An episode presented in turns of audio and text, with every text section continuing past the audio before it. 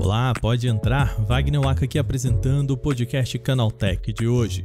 Na tarde de ontem, dia 1 de fevereiro, a Samsung finalmente apresentou a sua nova linha de smartphone, os Galaxy S23. O evento, pela primeira vez depois da pandemia, foi presencial e com lançamento global. Quem esteve lá pertinho da notícia é o nosso editor de produtos aqui do Canaltech, o Wallace Moté. Ele colocou a mão nos aparelhos por lá e por isso eu converso com Alice direto de São Francisco.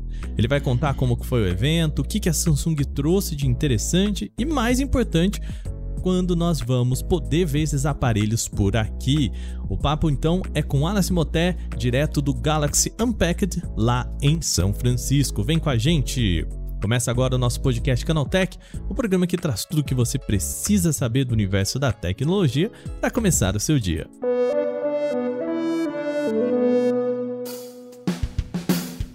Olá, seja bem-vindo e bem-vinda ao podcast Canaltech, o programa diário que atualiza você das discussões mais relevantes do mundo da tecnologia. De terça a sábado, você já sabe, a partir das 7 horas da manhã, a gente tem os acontecimentos tecnológicos aprofundados aí no seu ouvido. De domingos, a gente também tem o nosso podcast de entretenimento, o Vale Play. Então segue aqui, coloca lá para você, ativa o sininho para você não perder nada que nós publicamos aqui no nosso feed, tá bom? Sem mais, vamos para o nosso papo de hoje. Muito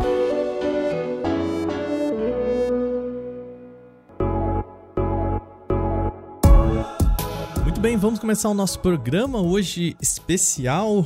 É, eu quero chamar aqui para conversar com a gente o Wallace Motel, nosso editor aí de produtos. É, Wallace, onde você está, querido? Conta pro pessoal. Fala, Waka. Bom dia, boa tarde. Não sei que horas que o podcast vai no ar ainda. boa tarde para todo mundo aí que tá ouvindo. Boa tarde, pessoal, leitor do Canal Tech. Eu estou em São Francisco, na Califórnia. Vim aqui a convite da Samsung Brasil para cobrir o Unpacked, que é basicamente o evento mais importante da marca nesse primeiro semestre do ano. É, cara, e é muito interessante, né? Porque por conta da Covid-19, por conta né, de todos esses. Né, esses eventos recentes aí, a Samsung há tempos não fazia um evento presencial global. Né? A gente até teve eventos aqui presenciais aqui no Brasil. É isso, né? O Wallace agora volta a, a levar toda a mídia para os Estados Unidos para fazer essa bagunça. Tô certo? Sim, a gente até teve meio, um, um meio termo ano passado no lançamento dos dobráveis, que teve o evento meio que presencial, mas foi só uma apresentação gravada que eles mostraram pra gente e tal, não teve... Era, era bem restrito, tinha salinhas menores e tal. Esse ano voltou com tudo mesmo, e é o evento presencial que ela está fazendo primeiro desde a pandemia, no formato que ela costumava fazer antigamente. Então, e meio que fechou o ciclo, porque o último evento que ela tinha feito foi justamente o Unpacked em 2020, pouco antes de fechar tudo. Bom, vamos lá, né? Estamos falando do o, nosso ouvinte, a nossa ouvinte que está aqui acompanhando o podcast, já passamos essa apresentação. É você aí não foi só para ver uma apresentação, porque senão você ficaria aqui vendo com a gente, né? Você foi colocar a mão nos aparelhos, é isso? É isso aí. A gente teve aí um tempo legalzinho para poder brincar com eles, pegar eles em mãos, todos os lançamentos que a gente vai falar mais adiante. E para poder ter as primeiras impressões aí do que, que vai chegar no mercado, que na verdade já chegou, que esse foi o primeiro lançamento também que a Samsung fez simultâneo com o resto do mundo, né? O Brasil recebeu os produtos junto com o restante do, do planeta. O que, que temos de destaque, Wallace? O que, que você viu aí, colocou a mão nos aparelhos? Vamos contar para o pessoal o que, que, tem de mais interessante. Bom, é, eles abriram a apresentação já falando né, que não é exatamente uma reformulação completa, uma coisa de louco. Eles pegaram o que tinham feito ano passado e aprimoraram para poder entregar uma experiência ainda melhor para o consumidor. Então a gente tem aí ainda S23, S23 Plus, S23 Ultra, que pegam muito do que os antecessores fizeram e vão refinando. Então, a gente tem alguns destaques sim, especialmente na S23 Ultra, que tem a câmera de 200 megapixels, vai ficar todo mundo falando, que é super resolução, que é coisa de louco, milhões e milhões de pixels.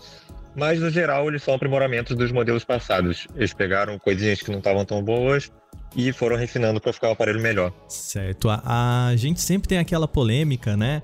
Do Snapdragon vindo para cá, do Exynos, né, de toda essa, essa bagunça. A gente vai ter isso, essa discussão de novo aqui ou já estão bem resolvidos em relação a isso, Wallace? é, essa é uma discussão que sempre tem, né? Porque uhum. quem, pega, quem recebe com Exynos acaba não ficando tão feliz por causa de algumas coisas que aconteceram no passado, mas agora esse ano não vai ter não, porque vai ser um Snapdragon só para o mundo inteiro e não só é um Snapdragon para o mundo inteiro, como é um Snapdragon exclusivo, que a Samsung é, fez uma parceria com a Qualcomm e lançou uma versão especial do Snapdragon 8 Gen 2, que foi apresentada aí no final do ano passado, para a linha Galaxy S23. Então ele tem um label aí de Snapdragon 8 Gen 2 for Galaxy, que é uma versão especial, que é como se fosse aquele Plus que a gente estava acostumado a ver no meio do uhum. ano. Eles lançaram agora no começo do ano já junto com a Samsung, que basicamente tem aí um clock mais alto em, em CPU e algumas, alguns outros aprimoramentos na parte gráfica para jogos. É, e sempre bom pensar, né, que estamos falando de um chip teoricamente, né, um chipset teoricamente preparado para a linha Galaxy, né? Para a linha, pelo menos aí para a linha S23, o que tende a ser mais, né, mais personalizado, vamos assim dizer, né, Wallace? É, o que a gente espera é que a eficiência do chip esteja bem grande, que foi justamente um dos pontos que, que na linha S22 não foi tão legal, né? O pessoal falava muito de aquecimento, de duração de bateria. Então, o que a gente espera é que o desempenho esteja bem redondinho e o consumo energético também seja bem baixo. A gente, de acordo com a Samsung aí, a gente tem os dados, que eles falam aí em incrementos de desempenho na casa de 40% para CPU, para GPU, para processamento de IA, isso comparado com o S22. Então você pode esperar aí um salto bem grande aí, geracional de um para o outro. É, um 40% é bastante coisa. Deixa eu lhe falar, olha, o ano passado o filão aí da linha S22 foi o Ultra, né? A novidade aí, o, pelo menos o, o fora as especificações aí, né? A gente teve o, a linha né, o topo do topo de linha que a gente brincou aqui no canal Tech foi misturando né, os, os elementos aí da, do Note com a linha Galaxy. Esse ano a gente vai ter algo parecido ou só um incremento do que a gente viu no ano passado, mais especificações, assim, fora, né, é, o recheio, a gente por fora também vai ter alguma mudança ou não? É, então, ele continua bem parecido com o S22 Ultra, mas tiveram sim algumas mudancinhas que era para deixar a experiência melhor. É, a tela, a tela dele está mais plana, está é, com uma área plana maior, você tem ali uma área para você trabalhar com a caneta, porque quem usa a linha Note, quem usou a linha Note, quem usou o S22 Ultra, percebeu que no, no cantinho a caneta não trabalha tão bem, então você precisa de uma área plana maior. Eles fizeram isso, eles aumentaram a área plana e, e aumentaram a curvatura das laterais. Então você tem mais área para trabalhar e tem um, um efeitinho de design ali legal, que deu uma mudança sutil, mas perceptível em relação ao S22 Ultra.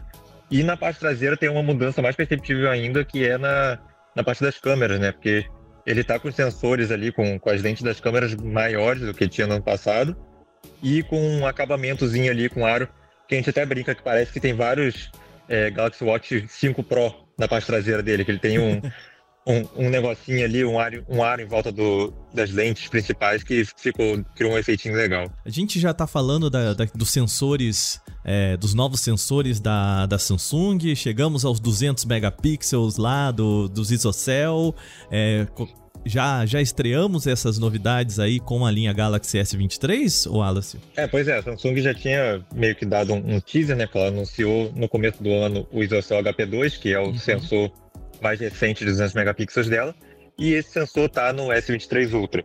Então a gente vai ter aí finalmente a Samsung meio que ficando em pé de igualdade com outros fabricantes que já estrearam os 200 megapixels no ano passado, mas com um sensor exclusivo que só ela vai usar no S23 Ultra, que é um sensor que o pessoal diz que está mais equilibrado, né? Que ele tá, não é tão grande quanto o outro, mas ele tem mais equilíbrio ali para poder entregar uma qualidade melhor. E teoricamente com um chip mais dedicado, né? Um chip também com uma capacidade para mais preparado para esse sensor em específico, né? Eu tô aqui na crença de que o pacote tá mais completo, né? É, então, pois é, o que a gente espera é que, é que o Snapdragon 8 Gen 2 for Galaxy consiga trabalhar bem.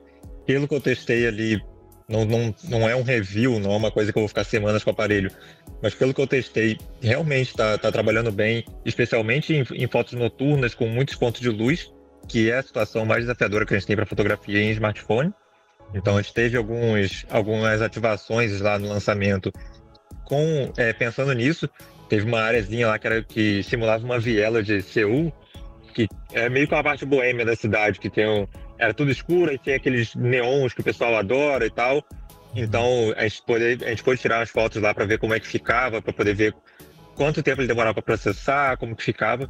E realmente tem ficou um negócio bem legal especialmente porque esse sensor você não vai só tirar fotos de 200 megapixels, você vai conseguir fazer aquele pixel binding que a gente conhece já de bastante tempo, em até 16 pixels em um. Então você consegue tirar fotos até de 12 megapixels, 12,5 megapixels, que vai estar com sensor com pixels gigantescos que vão captar muito mais informação. E aí você consegue sair melhor em ambiente noturno. É, é aproveitar a maior capacidade de pixels até em imagens que não vão usar todos os pixels, né? É, aumentar a definição fazendo quase que um downscaling, vamos assim dizer, né? É, pois é, ele vai pegando pixels próximos e vai crescendo para poder captar mais informação é, onde ele vê que não precisa é, dessa nitidez toda, dessa, dessa quantidade absurda de 200 megapixels, que a gente sabe que é muita coisa e vão, uhum. e vão gerar imagens gigantescas. Você vai tirar fotos aí de, sei lá, 100 mega, 150 mega, vai ocupar seu vazamento inteiro. Então, quando você está, sei lá, num ambiente ensolarado, aberto e tal, até tudo bem tirar os 200 megapixels, que você vai pegar detalhe até perder de vista. Você pode dar vários crops naquela imagem, fazer várias fotos dentro da foto, é, e vai ficar bem postável, por assim dizer. Mas se você está num ambiente mais desafiador, o melhor é baixar essa resolução e usar os pixels maiores para poder ter mais informação. Tirar foto da Golden Gate cheia de neblina, aí dá para tirar, fica bom? é, pois é, com a neblina nem a gente consegue enxergar o que está do outro lado, mas é, se tiver com, com, de noite com o tempo aberto fica legal. Se você tiver com neblina já não tem muito o que fazer, mas isso, isso foi coisa interessante. O zoom dele também foi mantido ainda em, em 100 vezes, mas fizeram os uhum. aprimoramentozinhos de inteligência artificial. Então, é a mesma coisa que foi acontecendo no ano passado. Você tem ali o sensor de 10 megapixels, mas você, com a inteligência artificial, você consegue detectar melhor aquilo que você está dando zoom e ele vai corrigindo o que estaria borrado, o que estaria desfocado. Então, a gente espera que o zoom aí com 100 vezes também esteja bem melhor. Maravilha. Wallace, você disse que temos lançamento global, incluindo aqui o Brasil. Já temos data e preço? Temos data e preço. Hum. Quem está ouvindo aí esse podcast no dia 2 de fevereiro já pode comprar o Galaxy S23 nas lojas brasileiras. Esse foi a grande surpresa do, do dia, né? Que a gente, a gente já teve alguns, alguns no passado que foi anunciado junto com o Global, mas chegou um pouco depois. Ou que seguraram um pouco para anunciar no Brasil quando o Global começasse a vender. Agora não, foi anunciado com o Global e começou a vender com o Global. Então, a gente já tem aí todos os preços, todas as promoções de lançamento, que eles fizeram algumas promoções também bem interessantes. O povo brasileiro vai poder ficar feliz e comprar o seu S23 Ultra já no lançamento. É, já que levou a mídia para os Estados Unidos, não faz sentido fazer aquele evento brasileiro depois de, né, para lançar por aqui, né? É, pois é, eles fizeram um evento simultâneo em São Paulo durante o evento aqui que está rolando aqui em São Francisco, para alguns jornalistas que não conseguiram trazer. Então o pessoal em São Paulo lá conseguiu acompanhar ao mesmo tempo aqui em tempo real e pegar os preços brasileiros aí, é, com o Galaxy S23 partindo de 6 mil reais, o S23 Plus a partir de 7 mil e o S23 Ultra a partir de 9.500, que são os mesmos preços do ano passado. Então a gente teve aí bastante, vários incrementos, mas manteve o preço do, do aparelho. É, estamos falando do mercado que está precisando atrair os compradores, né? A gente viu números aí do, da indústria dos smartphones que não estão nada positivos, né? Então, é, sério. Pois é. Pela primeira vez no ano passado, gente, em muito tempo, a gente teve um quarto trimestre pior do que o terceiro trimestre, que é uma coisa que não acontecia há muito tempo. Então, o pessoal está precisando realmente atrair compradores. Precisando subsidiar essa, essas compras. Lembrando vocês que é, esse, todas as especificações, é, esse preview, né, esse hands-on do Wallace já está lá no nosso site, é isso, Wallace? É isso aí. Assim que, que acabou aqui a apresentação, já produziu tudo. Se você está ouvindo esse podcast a partir do dia 2, você já tem tudo lá no Canal Tech para acompanhar as especificações, a parte técnica, tudo bonitinho. E em detalhes lá também com, com os preços de outras versões, que a gente tem ali armazenamentos diferentes para você escolher, as cores dos aparelhos, promoção de pré-venda. Tá tudo lá bonitinho, detalhadinho. As fotinhas que a gente falou aqui. Então, vou deixar o link na descrição do nosso podcast.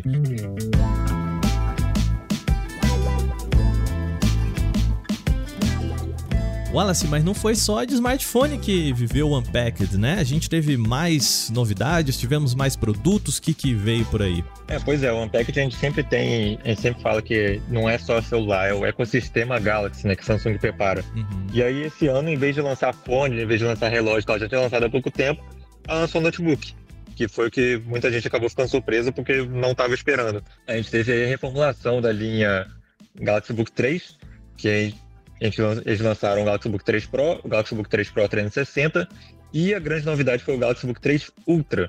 Eles levaram o Ultra do celular para os notebooks. Eles estão querendo deixar isso tudo o mais conciso possível, mais homogêneo entre as linhas que é para o consumidor entender melhor o que, que fica onde, né? Mas ele empresta também, né, essa brincadeira aí do Note, vamos assim dizer, para a linha para os notebooks, né, com canetinha e tudo mais. É essa a ideia? É, então, uh, o Galaxy Book 3 Pro 360 tem suporte caneta, que é o, o que vira tablet, né? Que, uhum. que a gente fala que é o conversível, que ele gira em 360 graus.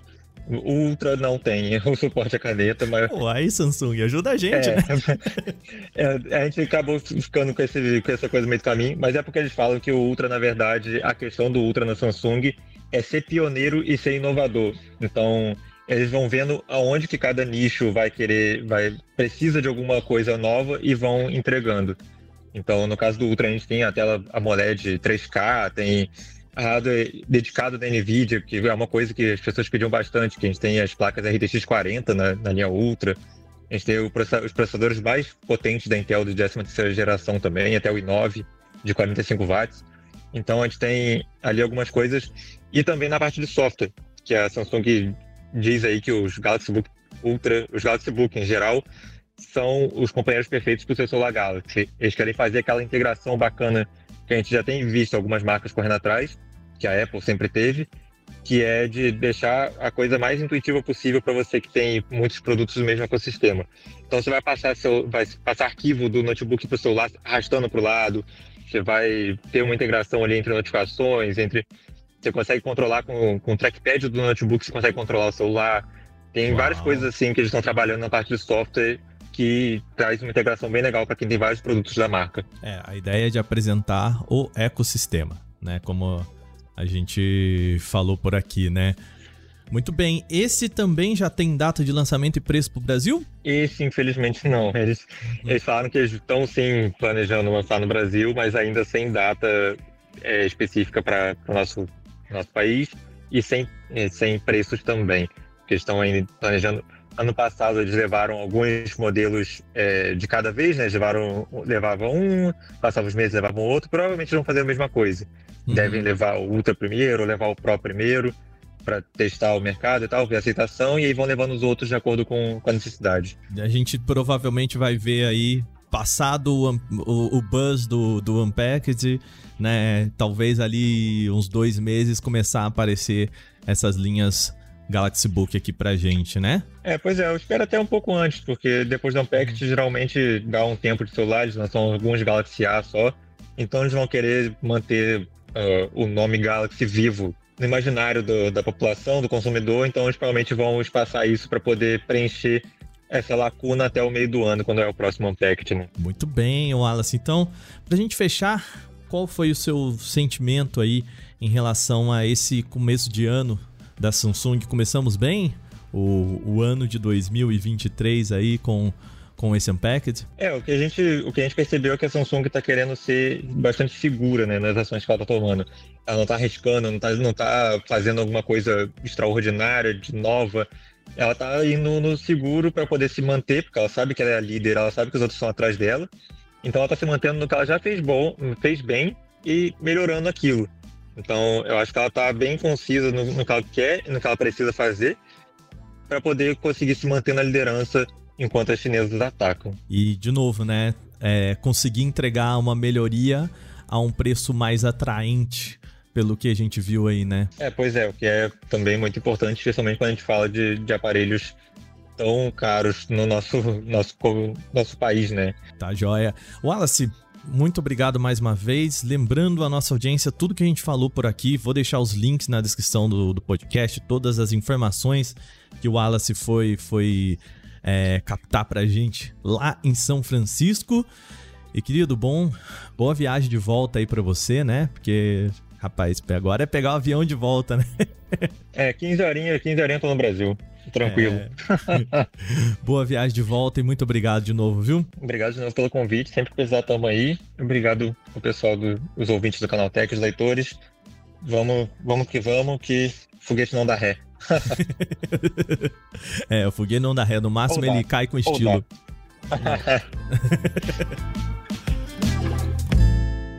Bom, terminado o nosso papo aqui com o Wallace, vamos para o quadro Aconteceu Também.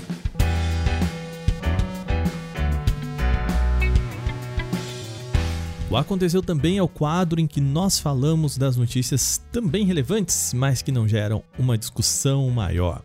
O Twitter Blue pode estar prestes a ser lançado aqui no Brasil o Canaltech encontrou um botão dedicado ao serviço na versão web da rede social, que, quando clicado, apresenta as vantagens da assinatura em texto totalmente em português brasileiro, mas ainda não tem nenhum link para contratar. A página encontrada pelo Canaltech por si não é exatamente uma novidade, tá? Mas a disponibilidade dela em uma conta brasileira sim. Desde o lançamento em 2021, o serviço não está disponível por aqui. A página de descrição do Twitter Blue não apresenta nada de inédito em comparação à que a gente encontra lá fora, exceto pelo texto em português brasileiro.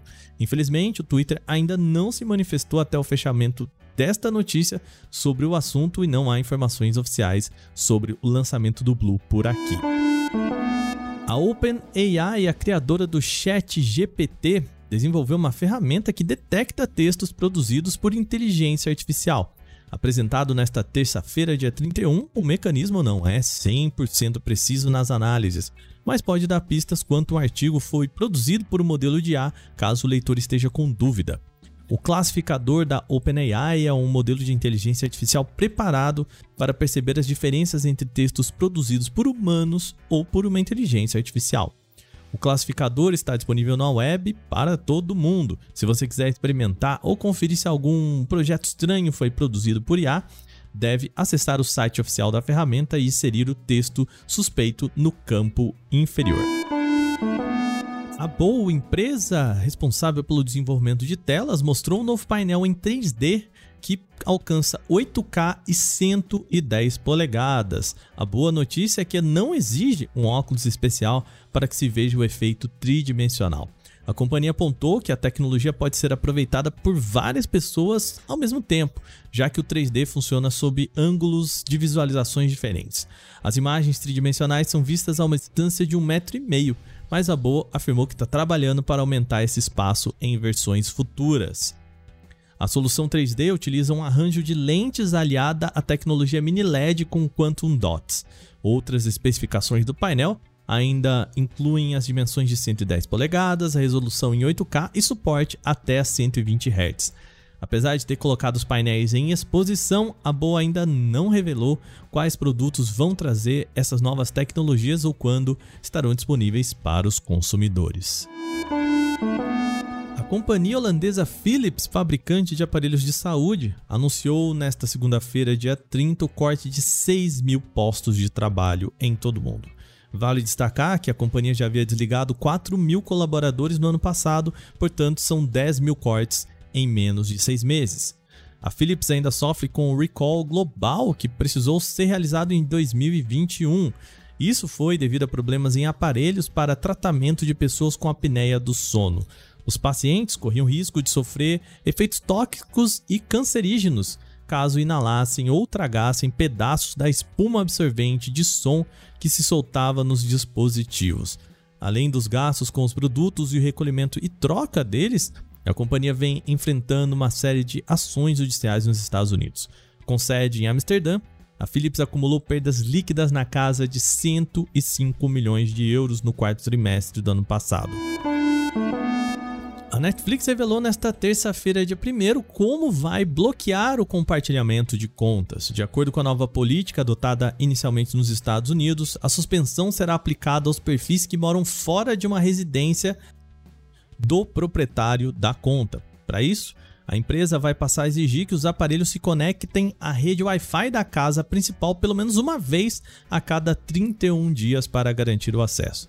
A novidade foi detalhada no centro de ajuda da plataforma que explica o funcionamento dessa verificação periódica. Até o momento, as informações não constam na página de suporte aqui no Brasil. Segundo a empresa disse ao site brasileiro Chipu, ainda não há planos para a implementação dessa tecnologia aqui no Brasil, mas a Netflix disse que pretende iniciar os testes ainda no primeiro trimestre, até o final de março. A tecnologia funciona da seguinte forma: o streaming vai definir a chamada residência Netflix, um conceito criado a partir do cruzamento de dados de endereço de IP, atividades da conta e desde os aparelhos usados pelos moradores. Assim, consegue estabelecer tanto quais são os dispositivos tidos como confiáveis e também as redes a que esses aparelhos costumam se conectar. Todos os acessos que acontecerem fora desse padrão vão ser suspeitos e bloqueados. Para impedir a restrição, será preciso então conectar o aparelho à rede Wi-Fi pertencente a essa tal residência Netflix, pelo menos uma vez a cada 31 dias.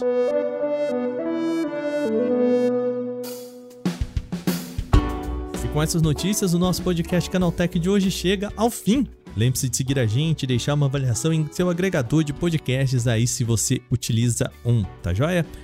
A gente lembra que os dias da publicação do nosso programa são de terça a sábado, sempre com episódio novo logo de manhã às 7 horas para acompanhar o seu café.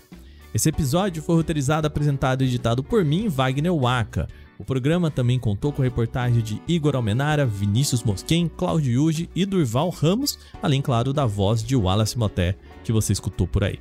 A revisão de áudio é feita por Gabriel Rime e Mari Capetinga, com trilha sonora de criação de Guilherme Zomer. A capa desse programa foi feita por Danilo Berti. A gente fica por aqui. Amanhã tem mais no nosso podcast Canaltech. Até lá. Tchau, tchau.